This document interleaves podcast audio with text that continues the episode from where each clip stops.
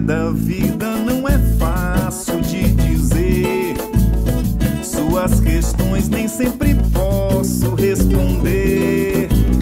Traz a versão que te cativa, põe na mesa a conversa que eu te mando. Versa, vice, vice-versa.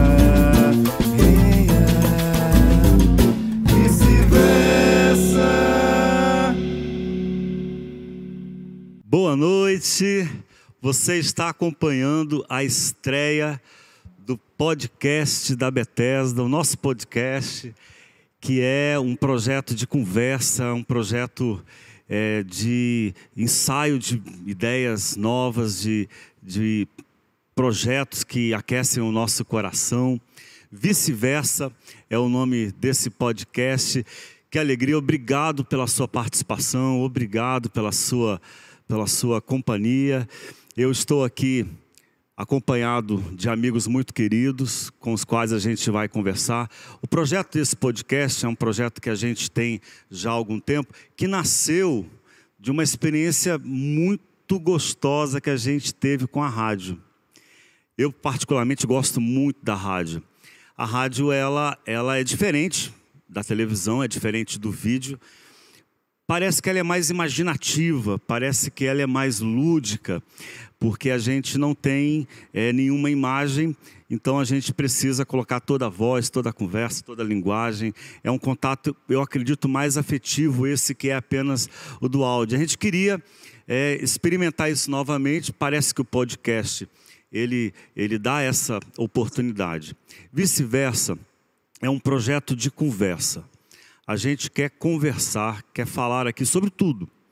É sobre cinema, sobre política, sobre a sociedade, cultura, sobre arte, é, os dramas da vida, história, filosofia, tudo isso iluminados pelo Evangelho. E a gente quer falar do Evangelho, da fé, iluminados por tudo isso, pelo cinema, pela literatura, pela música, pela arte, e não é por acaso e vice-versa. É, obrigado, Márcio. E, e, não é por acaso que a gente reuniu esse time aqui. É, é um time é, é, diverso. Aqui tem gente que trabalha e se envolve com coisas as mais variadas e com a igreja, e com o evangelho, e com a fé cristã. Vão participar é, dessa estreia é, o Márcio Cardoso, que a maioria de vocês já conhece, Márcio Cardoso. Ele é artista, eu acho que antes de qualquer coisa, é um grande artista, poeta, escritor, compositor. Acho que são cinco álbuns de, de músicas já lançados. Diz que o cara só é escritor quando escreve cinco livros. Nem eu, nem você ainda. Mas você já é cantor, porque você gravou cinco CDs. E o Márcio, ele é pastor da Bethesda e é professor de música.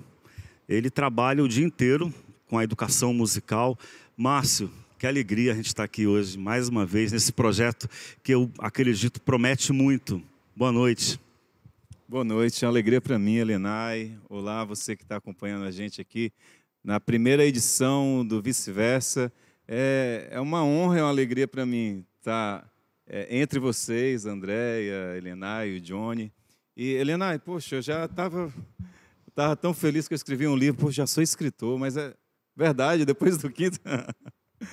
mas, gente, eu tenho é, uma, uma enorme expectativa que, que esse podcast vai ser muito bom, vai ser. É, vai abençoar muita gente. Chega junto, compartilha o link aí, chama amigos e parentes e vem participar com a gente do, da primeira edição do Vice-Versa. E vocês já viram, a gente tem a companhia de uma pessoa muito querida, a Andrea. E quando eu convidei a Andrea, foi porque eu sei que ela tem uma visão da vida bastante diversa, uma visão muito especial. A Andrea, ela é filha de pastor. A Andrea teve uma formação evangélica tradicional. E a Andréia, Andréia também é uma pessoa de, de mente muito aberta. Ela é esportiva, é artística, ela é despojada. É uma pessoa. Quem conhece sabe que a Andréia é alguém assim, de ânimo é, é, é, forte, né, motivada. É, eu, também às vezes se entristece com certeza, mas é uma pessoa é, é, que, que anima muito o ambiente.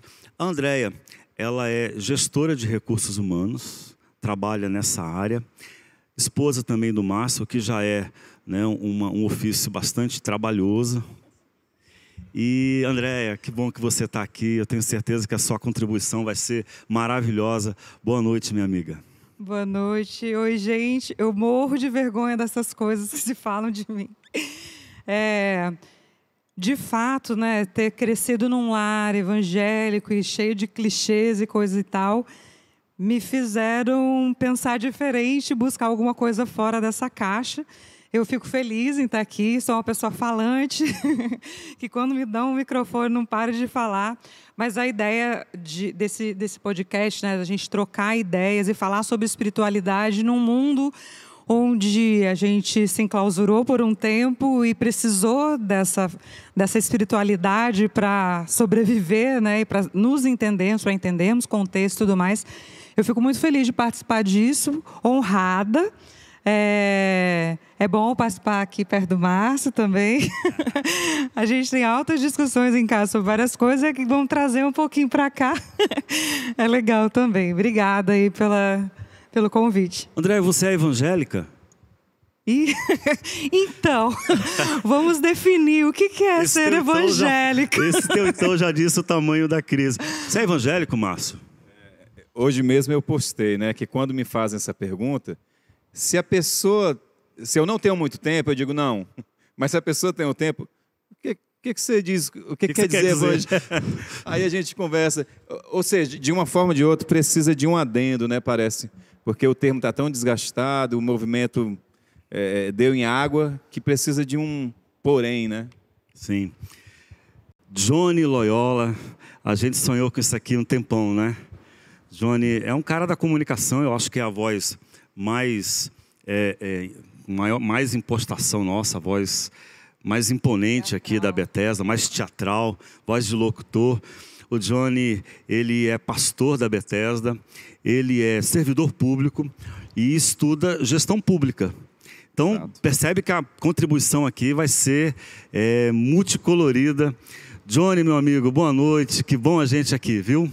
Olá, que bom a gente poder participar desse momento. Como a Helena disse, a gente já há algum tempo vem pensando, rabiscando, e óbvio que a pandemia tem é, contribuído para que a gente não iniciasse né, esse projeto é, de maneira anterior. Mas que bom que a gente já aqui está dando a largada, né, o primeiro episódio desse podcast, e, e a ideia é a gente trazer. É, outras falas, né, outros olhares, outras compreensões de, de, de tantas questões que são são da, da hora, né, do cotidiano, que estão aí em pauta e sempre iluminado, obviamente, pela nossa espiritualidade, né, pela maneira como a gente enxerga a fé. Então, que bom, que bom a gente participar desse momento eu acredito que vai ser muito bom e muito boa essa conversa. Você é evangélico? Quase Depende. brigando, né? Depende.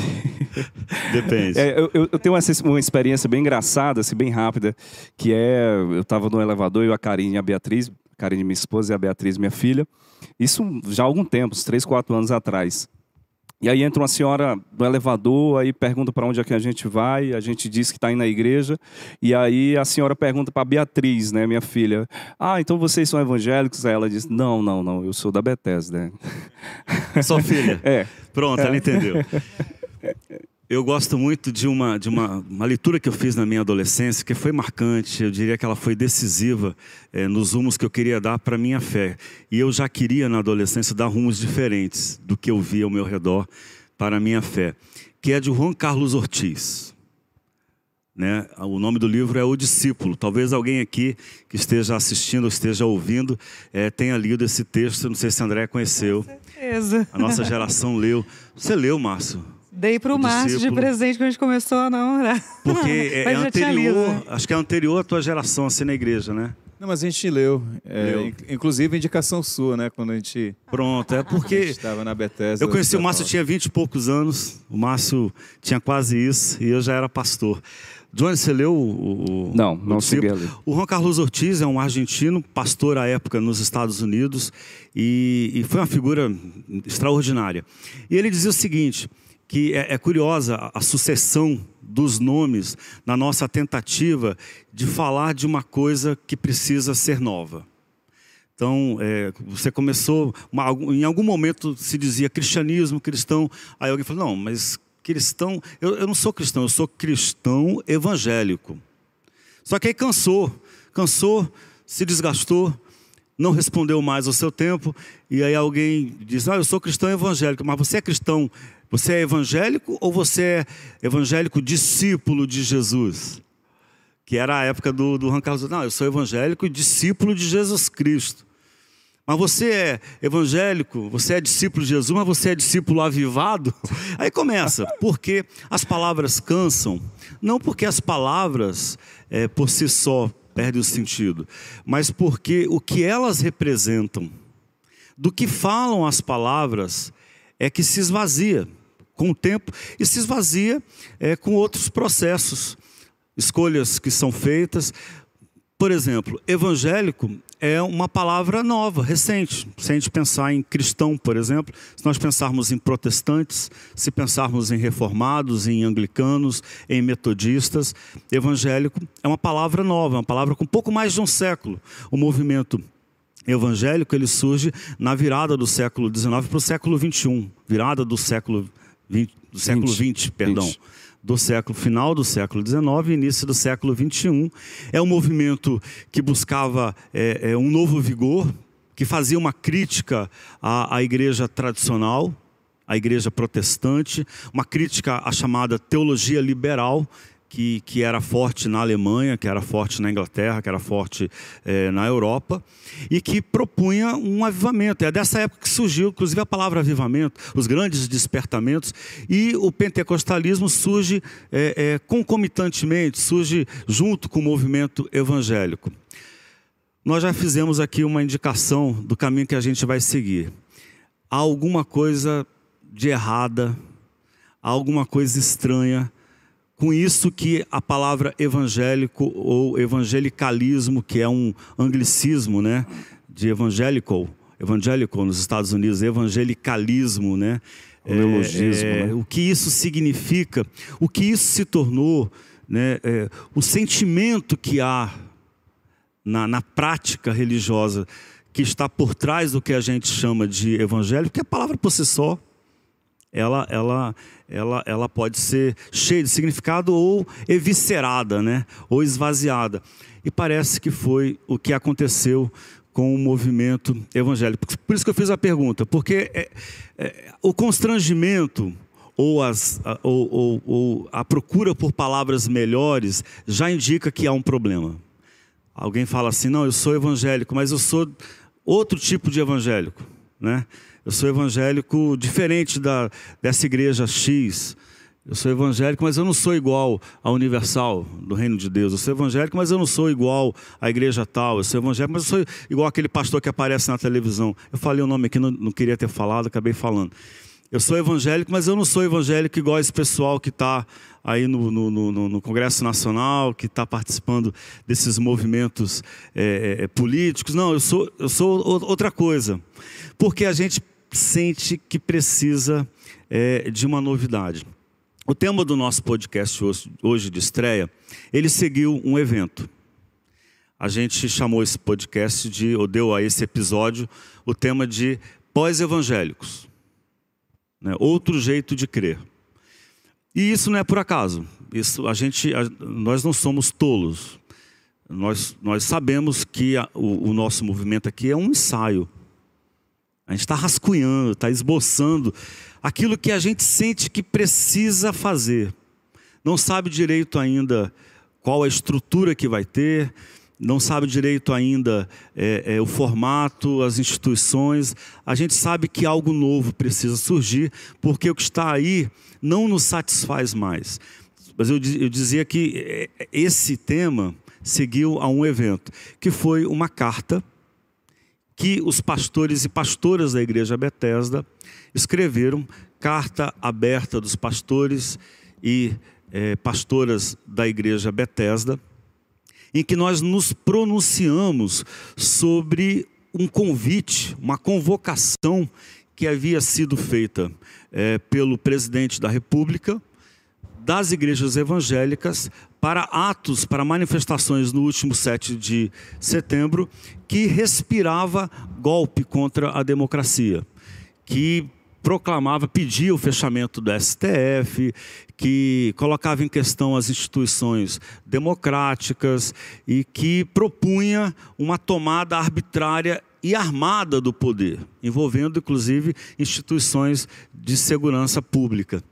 E, e, e, e, diante disso, a gente lançou aquela carta e fez uma série de críticas, uma delas ao recente envolvimento e aliança das, de grande parte das igrejas evangélicas, talvez da maioria dos evangélicos, é, fala-se aí de mais de 60% dos evangélicos que votaram no atual presidente e que deram apoio recentemente é, ao atual presidente. É, a crítica a, a, essa, a essa aliança com o projeto de poder, a ponto de pensar no homem Jair Messias Bolsonaro, deixando de lado qualquer crítica que vá se fazer ao Bolsonaro, eu, eu, eu, não, eu não quero seguir esse caminho, mas tratando ele como um enviado, um escolhido de Deus. Né? Alguns disseram que o ímpio que Deus escolheu para fazer a sua vontade no Brasil, para libertar o Brasil do comunismo, coisas assim. A gente fez uma série de afirmações e a reação das pessoas foi linda. Teve algumas reações é, animosas, é, é, gente que se revoltou, que nos. Normal, isso inclusive faz parte da vida pública e de quem está conversando. Mas a grande maioria aplaudiu e aplaudiu, não porque a gente foi brilhante na carta, porque o nosso texto foi, foi único. Nada, o que nós escrevemos foi muito simples, foi uma, uma, uma, crítica e uma manifestação simples. Mas porque essas pessoas queriam ver uma igreja que não estivesse participando dessa loucura que está hoje acontecendo no Brasil. E aí eu quero já passar para vocês, é, a, a, quando a gente diz pós-evangélicos, o que a gente quer dizer com isso? Acho que é uma pergunta importante. E eu queria que um de vocês me ajudasse nessa, nessa a construção desse conceito, a arrumar aqui a casa. O que a gente quer dizer com pós-evangélicos? É, muito boa pergunta. É, mesmo que a gente não, é, não tenha um pacote pronto né, do que é pós-evangélico, né, a gente sabe, né, se a gente não sabe o, o, o que é já e, e, e, e, e é, dá nome a esse, esse movimento né, é, como algo pronto, a gente sabe dizer com o que é, com, é, com aquilo que a gente não se identifica. Né? Então, quando a gente fala, quando vem quando eu ouço a expressão pós-evangélico. Pós é uma negação. É, é outra pós coisa. É, pós... Pós-evangélico, é, de cara, diz que a gente não se identifica com o evangélico que aí está, com o movimento evangélico que aí está, que, entre outros, é, é de uma é, falsa moral. Quando a gente olha para um movimento evangélico que descambou em em escândalos mil, principalmente na política, que escolhe como como como a, a figura, né, como o Messias, alguém que há 30, 40 anos o povo evangélico não é, é, é, é não reconhecia, não, não chancelava como não, não tornaria um líder, legítimo, né? né? Por quê? Entre outros, é, é casado segunda, terceira vez, é, não evangélico né, da sua instituição.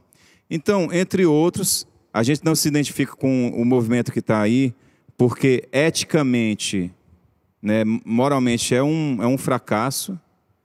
É, a gente não se identifica também com, com, com esse movimento é, que quer é, tomar o poder e, e, que esse poder, né, o poder máximo, a presidência, é, seja, é, é, seja evangélico, no sentido de impor a cultura evangélica.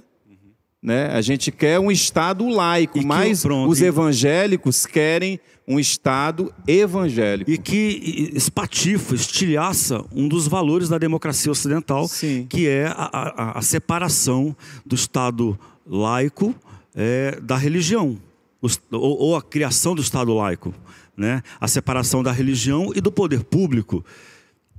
E, e aí, é, pensando hoje, durante o dia, eu acho que, que muita coisa acontece. Eu acho que o, o, o movimento de Jesus talvez comece a desandar, a ganhar outra, é, outra direção, quando a fé cristã casa exatamente com o Estado. Na conversão do, de, de, Constantino, e, e, e aí é, é quer converter todo mundo. E aí a, a espiritualidade não pode nem se voltar mais, perde um pouco a, a, a, a função profética, porque se você tem o, o imperador como o representante da sua fé, o que, que a gente vai falar dele? Então, acho que começa aí quando. E, e aí fica um tempo, né, Elenai? É, desde esse período até a Idade Média, e, e, e até hoje, esse, esse casamento que, a meu ver, adulterou o movimento de Jesus. A gente poderia dizer, Márcio, que é, essa, esse, esse envolvimento, aí já começa a engrossar o caldo, esse movimento é, do, do movimento evangélico com projetos de poder público, ocupar é, espaços de protagonismo no Congresso Nacional, porque esse foi o projeto inicial desde a década de 80, né? crente vota em crente, era o jargão à época, é, ocupar um espaço estratégico é, na, na, na, na, Câmara Municipal, na Assembleia Legislativa, no Congresso Nacional e agora recentemente na Presidência da República e o ministro, qual a expressão mesmo? Ministro terrivelmente evangélico é, no STF. É, todo esse projeto de poder é filho do fundamentalismo. Porque se eu acredito que a única fé que tem valor, que é digna, é a minha, que só eu tenho a verdade e que o outro é, está em trevas, o outro está enganado, o outro tem que ser é, é, é, constrangido pela minha pregação, é, então eu vou querer usar o poder público para que os meus valores, hoje se fala de cosmovisão judaico-cristã, essa expressão está na moda hoje, eu quero que os meus valores sejam impostos. Eu vou ocupar o poder público para determinar os rumos da educação, e isso está acontecendo no Brasil eu vou ocupar o poder público para determinar os rumos da cultura, da isso saúde pública, saúde, saúde pública, saúde pública, assim por diante. E aí então parece que há, um, há, uma, há, uma, há uma, uma perda grave, porque o evangelho ele é, ele é um movimento de amor. E quando ele se torna um movimento de poder, de constrangimento e de controle, ele se perde. Ele perde a sua força original. Isso, então, só para. Eu sei que o Johnny e a André estão doidos de falar, mas só para encerrar a minha parte, sendo bem claro.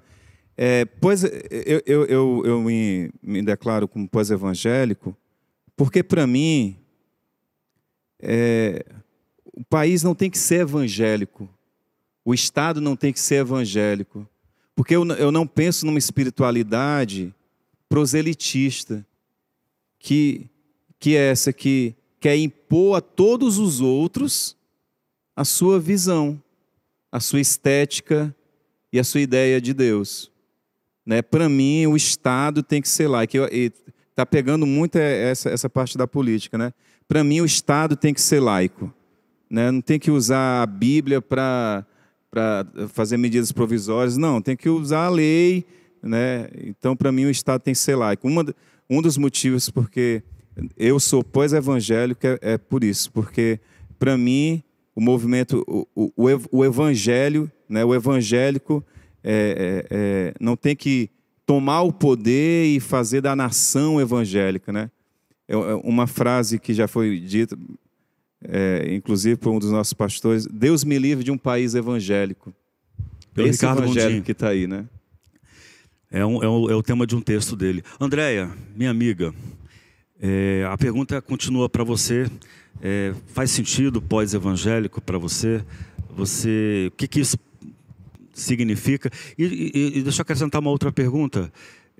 Isso significa abrir mão de tudo que você viveu na sua formação evangélica? Significa abrir mão da- do que você aprendeu, do, do- do- sentimento, dos valores? É, ou como é que você experimenta isso? O que, que você pensa? É, é bem complexo porque às vezes parece uma libertação de algumas coisas quando eu me permito pensar nesse pós-evangélico. Eu cresci num lar bem rígido, com uma educação bem bíblica, assim, né? Daquelas que meus amigos na adolescência precisam ser os da igreja, não pode ser de fora da igreja, porque só dentro da igreja as coisas permitem, crente só vota em crente, aquela coisa de criar um mundo dos crentes. né? Você chegar num canto e a minha mãe perguntava, primeira coisa, você é crente? Ah, então, se não era, ela começava a evangelizar para virar. então, por ter crescido nesse rumo, eu, eu comecei a pensar que eu achava que aquilo não era certo. Eu acredito muito na diversidade dos pensamentos, na diversidade- das construções. Quando a gente pergunta alguma coisa e a pessoa responde sim porque sim, ou é porque Deus quis, ou não, isso não pergunta porque a Deus não se questiona, isso me traz um espaço de pensar, peraí, tem alguma coisa errada aqui, porque está limitando dentro de uma caixa algumas coisas, e aí a busca do fora dessa caixa. Então, assim, por muitos momentos, sim, é, é meio que quebrar muita construção que foi feita ao longo da minha vida, mas por outro, é interessante porque dá para se entender essa mentalidade evangélica e a crise que está sofrendo pelo que o mundo apresenta hoje. Então, quando a gente conversa, né, a gente fala, o Márcio fala, mas como é que eles fazem? Mas espera aí, a cabeça do evangélico é essa. Então, para eles, sim, o comunismo está chegando, o mundo agora é gay, a gente tem que mudar isso, aqui. Então, é uma crise muito grande. Eu acho, eu, eu me permito assim tentar entender os dois lados. É, desconstruir é complicado, construir é mais complicado ainda, mas o importante que eu penso nesse movimento aqui é a permissão para a dúvida, é a permissão para o questionamento, é a permissão para o e se. Peraí, mas será que isso aqui que a gente sempre falou tem que ser assim? Por que, que tem que ser assim? Porque quando que foi instituído que o batismo tem que ser assim, assim, assim? Quando foi instituído que se tem que casar virgem? O, o, o, sei lá, o que mais que a gente pode fazer? Quando que foi instituído que, que crente volta em crente? Ou que, que crente tem que estar no poder? Ou que a mulher não pode falar? Ou que a mulher não pode liderar? Ou que tem que ser cabeça homem? Então, assim, quando, como é que, quando a gente vai ver que tem muita coisa cultural no meio Diálogo- religioso... Diálogo na internet. É, mulher não pode, não pode ser pastora? Não. Por quê? Porque a Bíblia diz que não. Aonde, né? Então, assim, na verdade, o mundo é feito de interpretações. E aí cada um tem a sua cosmovisão, sua interpretação e coloca ali e coloca como lei, como regra, né? Então, eu acho que esse espaço do questionamento, e isso me atrai aqui, né, da gente começar a pensar em coisas diferentes e, e, e abrir para não ficar fechado com aquilo que eu acredito, mas de repente você pode mudar a minha opinião, não porque eu sou volúvel, mas porque estamos aqui discutindo sobre a vida, né? E uma coisa que eu acho que eu estava pensando enquanto vocês estavam falando, jamais, eu acho que assim, jamais Jesus pensou em tomar o poder ir para um congresso, ir para o Senado. Quando você vê a vida de Jesus aqui, ele estava com a diversidade, estava com a geral, né, com, com o povo, tinha um trânsito entre liderança, mas ele jamais requisitou poder mandar mudar. Ele, ele mudou no dia a dia, nas relações. E só para fechar, eu tive uma experiência um tempo atrás com um grande amigo meu que trabalha na Boca do Lixo, em São Paulo. E a gente foi dar uma volta pela quadra. Claro, a gente foi junto, né, ali, porque era onde tinha Cracolândia, nem sei como é que está hoje, né, depois que fizeram tudo que fizeram. E, e eu fiquei pasmo assim, falando, cara, eu acho que era isso aqui, Jesus. Ele não vinha aqui, destruía tudo e fazia, não. Qual o nome do seu amigo? João. O João João Boca, João. João Boca, é. a gente chamava ele João Boca. Então, e, e assim, a gente andando pela Cracolândia, a gente andou uma, uma quadra. Todos estavam ali na rua, conheciam, ele abraçava, todo mundo conversava, todo mundo me apresentava, falava, todo mundo oferecia crack, oferecia maconha, oferecia tudo. E ele, cara, isso aí não é bom para você não, e conversava, e alguns ele já tinha conseguido sair, alguns ele levava, tinha um apartamentozinho que ele dava banho, dava comida, dava dormida, e assim, é, é, se transformou. É a missão Sena, né, em São Paulo, que depois ficou maior e tal, e que fez que ele trabalhava lá. Então, assim, é isso que eu acho que acredito que é Jesus. É falar assim, peraí, aonde que está o marginalizado? Que eu vou lá ver o que, que ele precisa e trazer ele para o amor. Aonde que está o rico solitário, triste? O que, que eu preciso fazer para trazer para o amor? Então, assim, conversar com diversas línguas, né? Conversar com diversos guetos, conversar com, divers... com a diversidade. Para mim, Jesus é a diversidade, não o poder. Aí começa. Essa é uma coisa Você já. Você acha que o movimento evangélico perdeu essa capacidade de fazer isso? Demais, demais. Então, um, um, um pós-evangelicalismo ou, um, ou um movimento pós-evangélico seria um esforço para aprender com o outro, para diversidade, para tolerância. Com certeza, com certeza. Um, um espírito crítico. Eu estou tentando puxar aqui os, Sim, com o Márcio certeza. falou sobre é, uma relação é, com o poder é, que não de desprendimento, não quer o poder para evangelizar, né? Sim. É, eu acredito que, que o movimento evangélico é, perdeu esse coração aí, mas ele tem muito alcance ainda no, no que se chama Brasil profundo, né? Mas com outro argumento com outro apelo, que aí é, é onde a gente se distancia também do movimento evangélico, é, com a teologia da prosperidade. Para os pobres, né? É, porque o argumento é esse. É, o cara chega aflito, vamos orar que, que Deus vai abrir uma porta de emprego. Né? Vamos, é, é, é vamos orar que, que Deus vai tirar do, do ímpio para dar para o justo. Não, e... o, é, é, é, um, é um argumento pragmático e apelativo e que alcança muita gente lá na, na, nas periferias, né? E, mas é com outro, com outro argumento, com outro apelo, com uma distorção é, é, da mensagem de Jesus. Né? Apelo ao poder. Eu estava só lembrando quando ele estava falando aqui, é, eu conheci uma pessoa que ganhava um salário mínimo mas ele dava o salário dele de dízimo porque o pastor falou para ele: não, você tem que dar o dízimo daquilo que você quer ganhar. E ele queria ganhar 10 salários mínimos. Então o 10% lá dele, agora errei nos cálculos aqui, mas o 10% era o salário todo dele. Então ele. O salário de carteira ele dava e fazia bico para sobreviver, porque ele acreditava no que o pastor falou, que se ele desse um dízimo equivalente ao que ele queria ganhar, um dia Deus ia dar. Então, assim, é, não é isso que Jesus queria. Eu fico muito brava. É isso. É isso. Johnny, é, faz sentido pós-evangelho? O que você quer dizer com isso? Você quer dizer isso primeiro, né? E, e, e, o que você quer dizer com isso? Então, eu, eu, eu fiquei escutando vocês aí falando, é, mas é interessante a gente pensar assim, né? Um movimento como esse foi, inclusive, uma das pautas que foram lançadas é, para a gente aqui como pergunta. É, qualquer movimento né, de, de ruptura é, a gente tem chegadas e partidas, né? Ótimo. A, a gente se despede, se despede de algumas coisas, né, de algumas imagens. É, vocês já falaram aqui dessa relação é, de que o poder precisa ser é, permeado por uma lógica, né, por um pensamento evangélico, não, não é necessariamente isso, não é isso que a gente deseja. É, a gente também acredita que a nossa visão de fé ela não pode se impor aos demais, ou seja, o meu o modo de enxergar Deus faz com que aqueles que enxergam Deus de uma maneira diferente, de uma matiz religiosa diferente, seja alguém que seja execrável, condenável, não é? Então assim a gente se despede dessas imagens, mas chegam outras. Que imagem então chega de Deus, né? Que visão chega acerca dessa desse exercício da fé?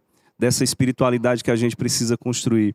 Eu acho que também é isso que a gente precisa é, construir, né? tentar, tentar colocar aqui na nossa conversa. Porque nesse processo de rupturas e, e, chegadas, também a gente não se despede de tudo. Né? A gente também não joga fora a, a, a água com a criança dentro. Né?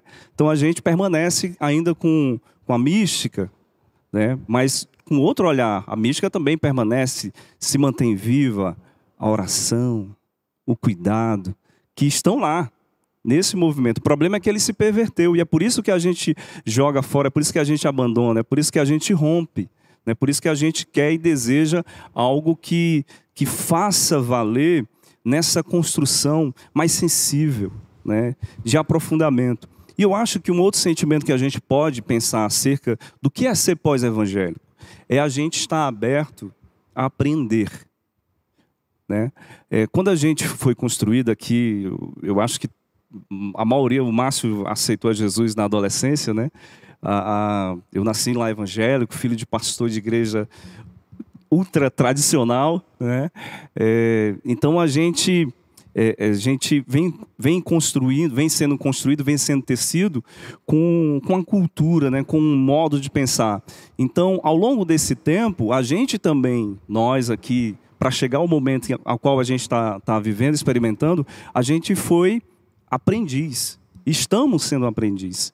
Né? E, e, e, fazendo isso, eu acho que ser pós-evangélico seria justamente isso. Estar no nosso exercício, na, na, na, nossa vivência cotidiana, essa abertura. A gente precisa estar constantemente em revisão revisão teológica, revisão institucional, revisão das relações. Né? Ou seja, estar aberto a isso. Então, uma igreja, um movimento de fé que não faz isso, ele está fadado justamente a cristalizar e e a ser, e a ser inútil. Inútil no sentido de que não consegue ser uma, um espaço é, é, de afetividade para as pessoas.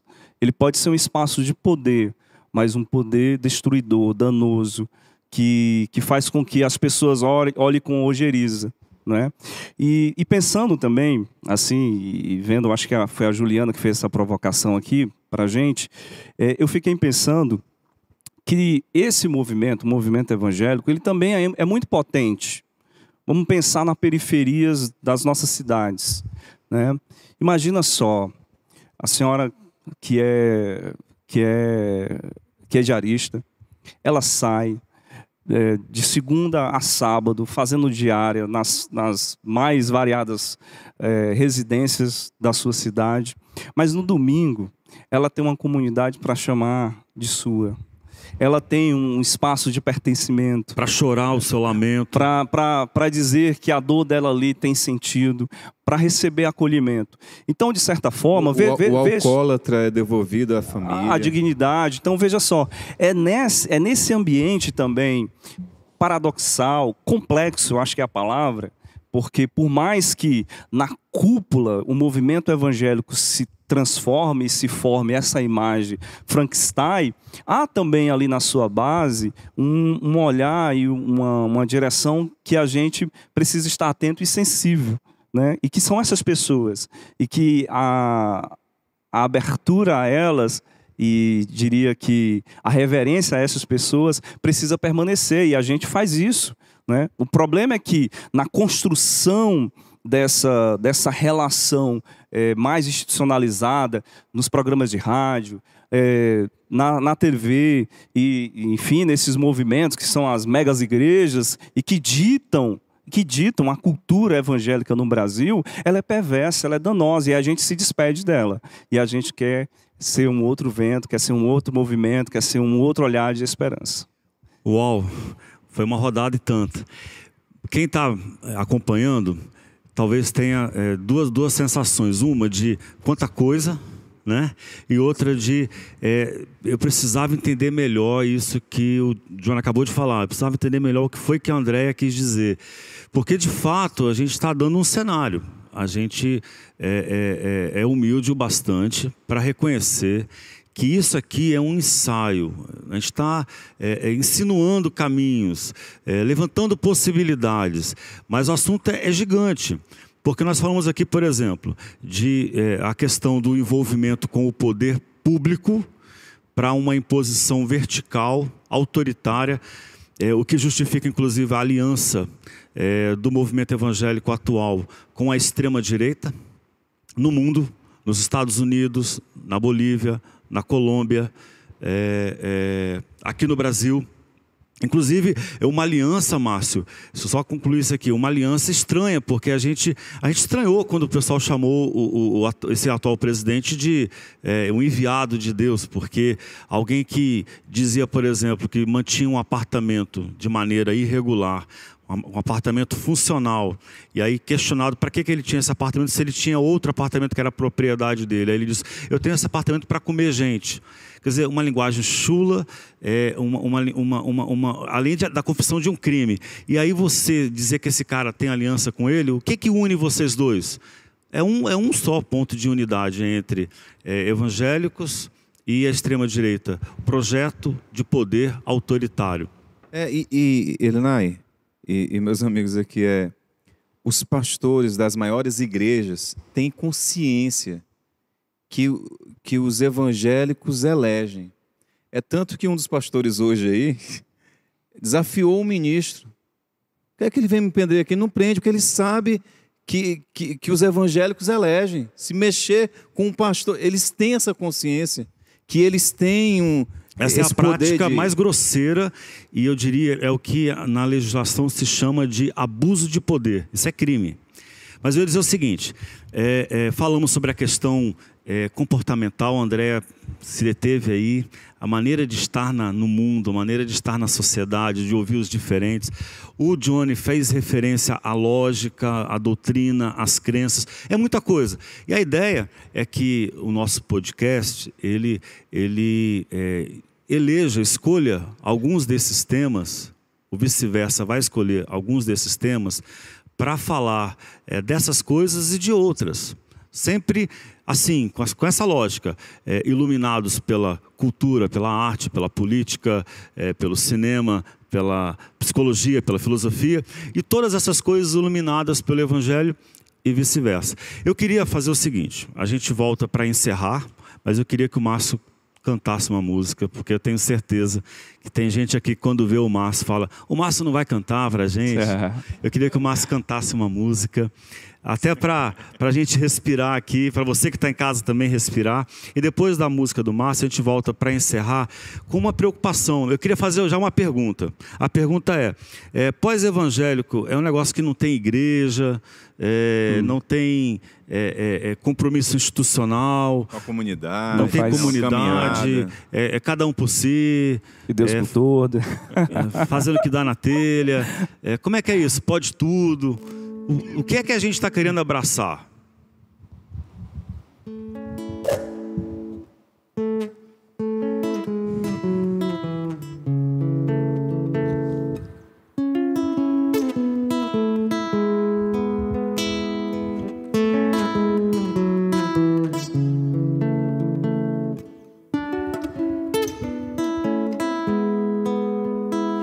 Na caverna escura e fria de um dia, o Deus que eu não sabia disse assim: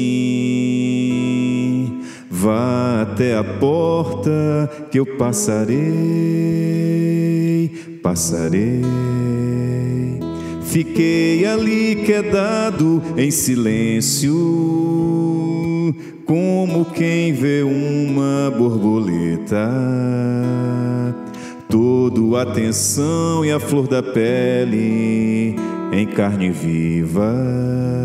Vi Deus na transparência do mundo, por entre a porta vi Deus que eu não conhecia em toda maneira de amar o amor. Aquele que ama é nascido de Deus. Na luta de causas alheias a mim, ali vi Deus eu nem sabia confiar nas chagas abertas de um mundo que dói, na fome de afeto e justiça e pão, em novos começos de um povo de fé. Ali está Deus nos olhos de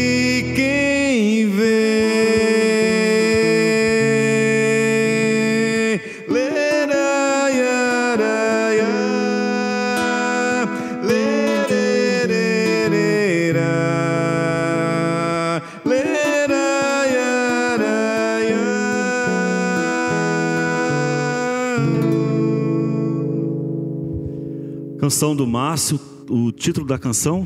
O Deus que eu não conhecia. Ainda não foi gravada, né? É uma canção que é, é, é, a cara do que a gente vem conversando aqui hoje. Sabe, eu, eu preciso fazer uma ressalva. Eu entendo, porque senti isso algumas vezes, o cansaço de muita gente com igreja. De gente que fala assim: não me fale mais de igreja eu acredito em Jesus, eu faço as minhas orações, eu tenho fé, eu acredito no amor, posso até ajudar, ajudo pessoas que precisam de mim, mas igreja não. Por quê? Porque experimentar abuso de poder, violência mesmo, violência emocional, foram pessoas abusadas pelo poder religioso, porque testemunharam escândalos, escândalos na política, escândalos dentro da igreja, maneiras de lidar com tudo isso eh, questionáveis, porque é, viram a igreja se render ao mercado, oferecendo uma fé é, utilitária, uma fé é, mercantil, né? como um produto. Mágica. Uma fé mágica. Gente que, que cansou da linguagem do tipo: isso aqui é a vontade de Deus, a pessoa é, é, é, teve uma doença, agora há pouco tempo na Covid, e aí alguém diz: não, mas crente não tem Covid, crente tem fé. E aí se morreu porque faltou fé. Esse tipo de, de, de lógica que é bizarra, é absurda, desconectada da vida. Eu entendo esse tipo de gente. Falou, meu, para, deu. Eu gastei tudo que eu tinha de, de boa fé ou se cansou com uma, com uma estética, né? Também. Com, com, com, com, essa igreja que é segunda, terça, quarta, quinta, sexta, sábado, domingo e que domina a vida da pessoa, que tira a pessoa das relações, uma série de coisas. Eu compreendo e eu não eu não condeno você que está acompanhando esse esse podcast. Eu não condeno você por é, não querer mais saber de igreja. Mas eu lamento. Eu digo, que pena, porque é possível um outro tipo de igreja. O que, é que a gente quer, Andréia? Então, eu sempre acreditei na igreja como uma junção de pessoas diferentes com o propósito de se cuidarem. Assim, na um conceito lindo isso aí, repete pra gente. Ixi, já não lembro. A reunião de pessoas com diferentes, de, mas com um propósito de se cuidar. É. Por exemplo, na igreja a gente. Eu falei embolado com você, repete. Ixi. eu sou ruim de memória. Não, é, é a junção de pessoas diferentes que se unem num propósito de se cuidar. Uhum. Não é de ser igual. Não. É de dar as mãos, é de solidariedade. Isso. Na de... igreja a gente tem é, um médico tem o doente. Você tem o professor, você tem o construtor, você tem o engenheiro, você tem o pedreiro. Então, assim, você tem diversas pessoas com saberes diferentes, com vivências diferentes na sua semana.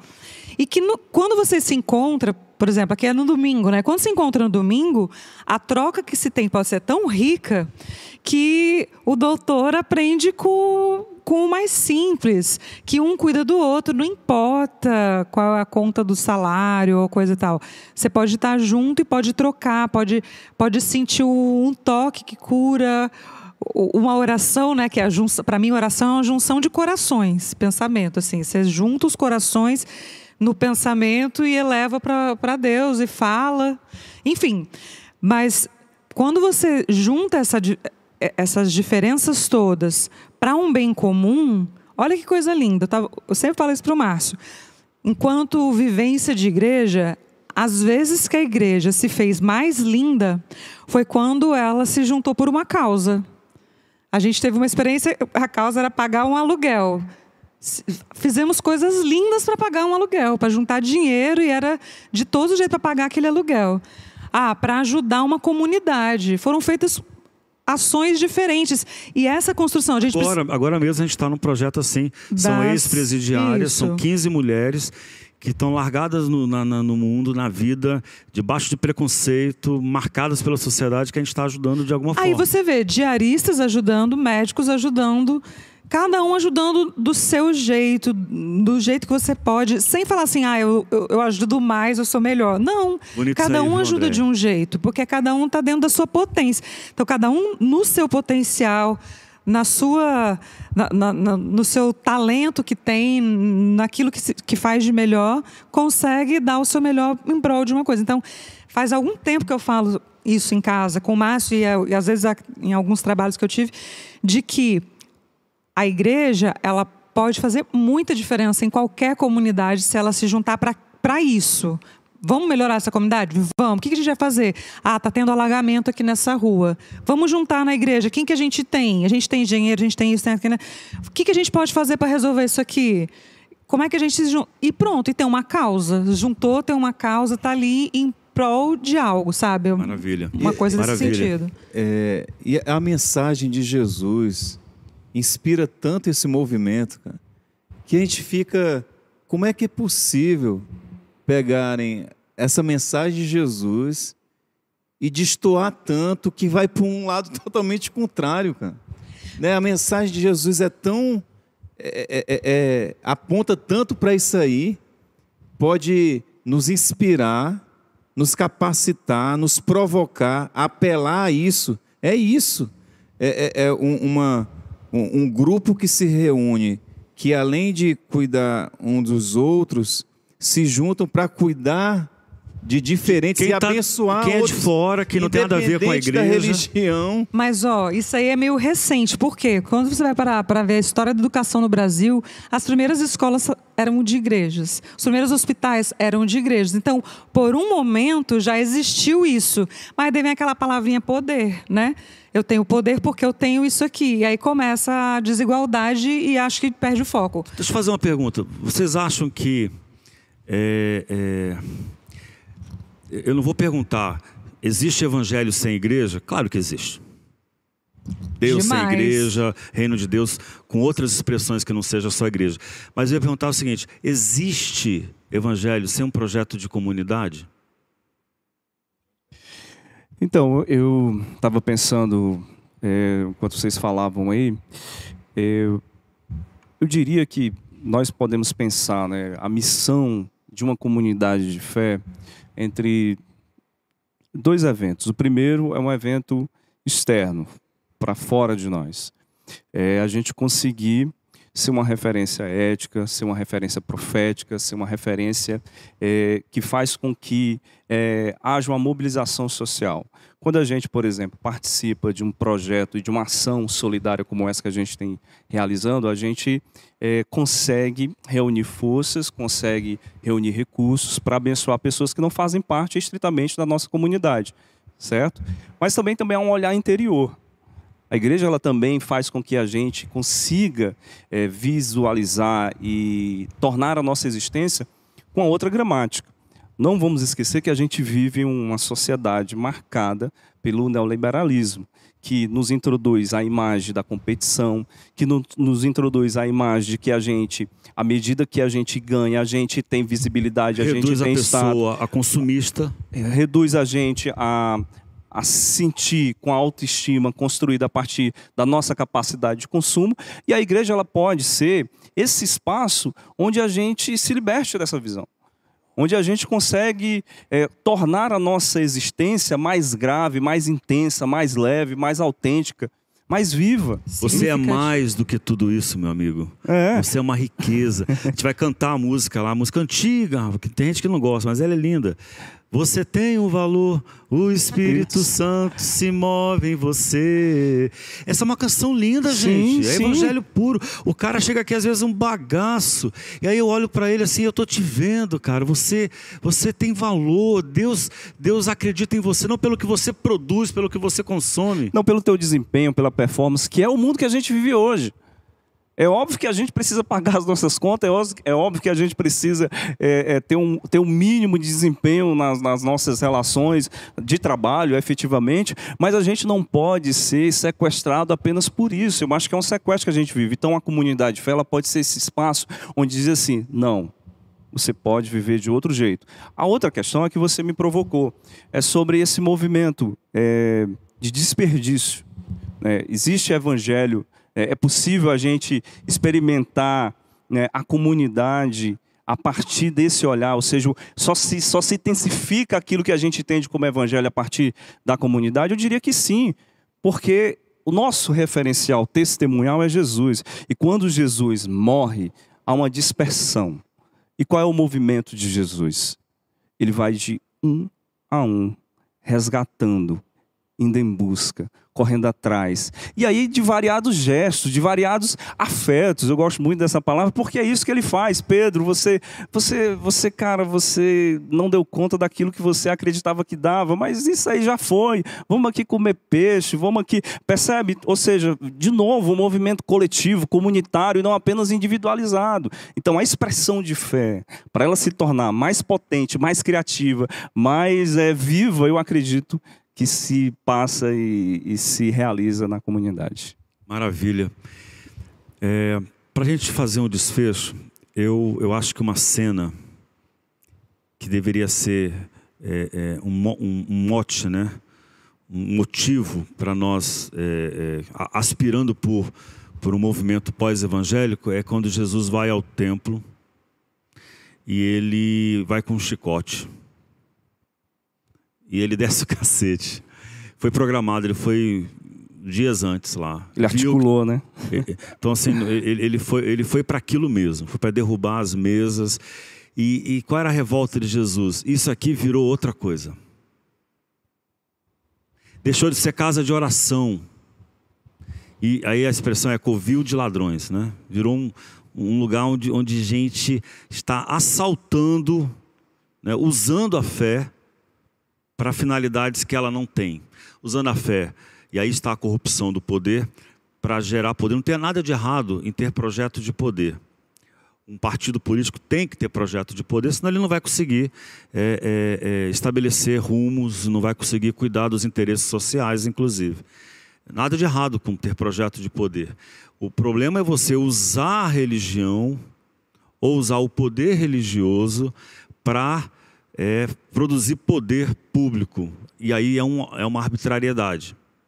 Né? Porque a fé ela, ela é privada, a fé é, é- é- quando, quando a pessoa chega aqui na igreja, ela olha para mim, ela me, me oferece uma admiração e uma reverência que não são minhas, que é do coração dela. E eu não posso usar isso para fazer ela votar em quem está me beneficiando com grana em véspera de eleição, porque não se engane. Pastor apoiando político está botando dinheiro no bolso. Ah, não se engane. Eu tenho bastante tempo de igreja para dizer isso para vocês. Pastor, quando fica anunciando político, dizendo que- em quem tem que votar, dizendo vou derrubar você, ele está botando muita grana no bolso. Isso é pecado, covil de ladrão. Então, é, é- Jesus diz: Isso aqui é casa de oração. Mas, Helena, eu imagino, eu vou fazer uma pergunta para ti, porque só está perguntando para a gente aqui. Para terminar, Eu né? imagino que, que os nossos espectadores, né, os nossos ouvintes, que acabaram de te ouvir, pode, pode perguntar, poxa, mas aí crente não pode se envolver em política? Jesus era tinha mensagem política? Essa pergunta. Crente pode se envolver em política? Como? Deve. Vamos fazer aqui duas, fazer uma separação. Vamos falar de política com P maiúsculo, que é o cuidado do cidadão com, a su, com seu povo, com a sua gente. Então, é, eu, eu, quero, eu quero ajudar a promover justiça, eu quero cuidar da juventude negra que está sendo vítima de assassinato na periferia da cidade. Eu quero ajudar as mulheres que foram é, abandonadas, ex-presidiárias. Né? Isso, é, isso é consciência política. Eu quero cuidar do bem comum, do comum. Cuidar do comum. Isso é política com P maiúsculo. A outra é a política partidária, que é, a, que é parte das instituições da democracia, e necessária. Nós precisamos, ainda bem que há, há homens e mulheres que se dispõem a fazer esse trabalho como parlamentares, como é, é, líderes no executivo. Nós precisamos de, de gente fazendo esse trabalho. Agora, o problema não é o crente se envolver. Deve, deve. Entendeu? Ele deve. Ele tem muito que contribuir. O crente, o espírita, é, o, o crente que eu digo o evangélico, né? o espírita, o católico, o pós-evangélico, o, o, o, a religião que for. Né? O pessoal de matriz, da, de, matriz o, de religião matriz africana, é, africana. Do candomblé, candomblessista, o que for. Pode e deve. O que não pode e não deve é usar a fé para se legitimar publicamente, usar a fé para se eleger. Porque quando eu faço isso, eu desvio a instituição pública da eleição, das eleições, é o que você tem de projeto para o bem comum. Quando eu digo, vote em mim porque eu sou crente, isso eu sou é, pastor, eu sou é apóstolo. abuso de poder religioso. Não. Não eu, não, eu não tenho que votar em você porque você é crente. Eu tenho que votar em você porque você tem um projeto político. Então, quando, quando acontece isso, de uma igreja ser mobilizada para eleger uma pessoa, isso se chama abuso de poder religioso e já está tipificado como abuso de poder, como crime. Não pode, porque está errado, é desigual. É desigual, é, é antidemocrático, é autoritário. Então, é, é a pergunta, é exatamente levantei a bola para você é, é, esticar aqui a conversa, é, a mensagem de Jesus é, politi é, politizada. É política. É política. Ele está. É, inclusive, uma Parábola das expressões que ele usa é reino de Deus. Para um momento em que, é, é, em que o seu povo era escravo de Roma. Né? Estou então lembrar o nome do, do escritor que escreveu Política dos Homens e Política de Deus. Ah, não vou lembrar. Sociólogo que, que é muito citado agora. Agora sim, ele não, ele não fazia uma política partidária, não tinha um partido, mas Jesus tomava partido dos oprimidos. E, e por isso mensagem... ele foi crucificado, amigo. Mano, ele foi crucificado porque ele não tomou partido de César, de Caifás, de Herodes. Por isso qualquer ele foi crucificado. Qualquer, qualquer semelhança é mera coincidência. Mas é isso. E ele não fazia política partidária, mas ele tomava partido é, pelo povo oprimido, pelas pessoas marginalizadas, invisibilizadas. E Jesus ia lá para resgatar esse povo. E a mensagem dele atiçava um, um sonho nesse povo. Uhum. Né? E, e aí por isso que ele foi Bom, condenado. Gente... O livro é Política de Deus, Política dos Homens. Jacques Ellul. Jacques Ellul. Jacques, Jacques Ellul é um, é, um, é um pensador, sociólogo, cristão, é, é francês e o texto dele é maravilhoso. Eu queria dizer o seguinte: nós vamos ter que encerrar agora, até para que as pessoas tenham vontade de acompanhar os novos que a gente for lançar.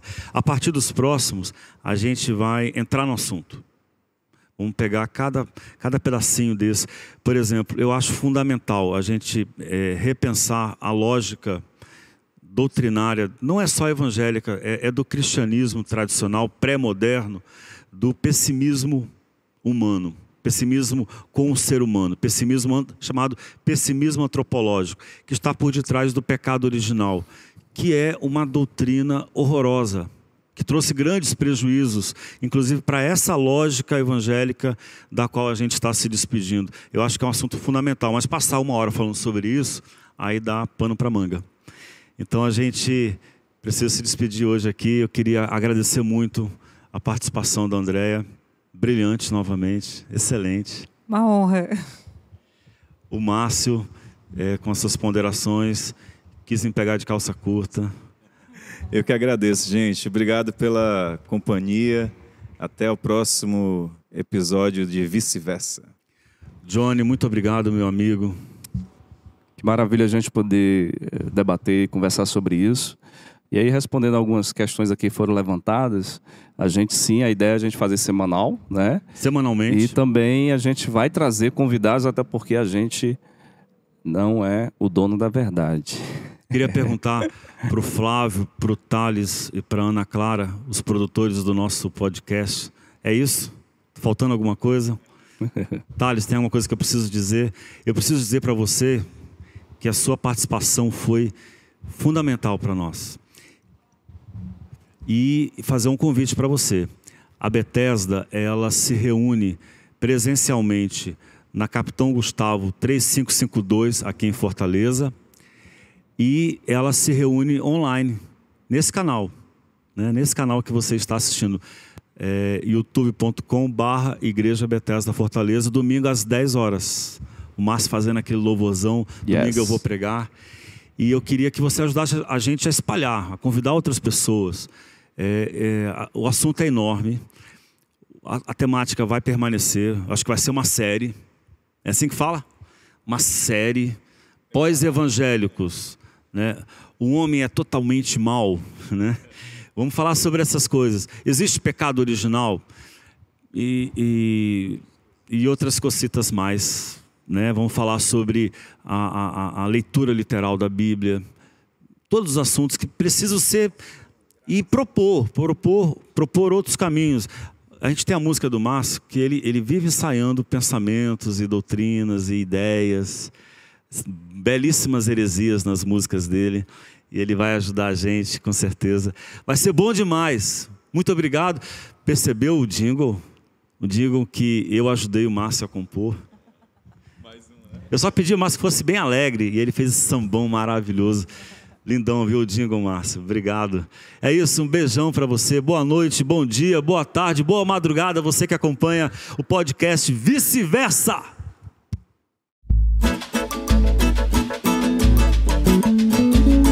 Porque da vida não é fácil de dizer. Suas questões nem sempre posso responder.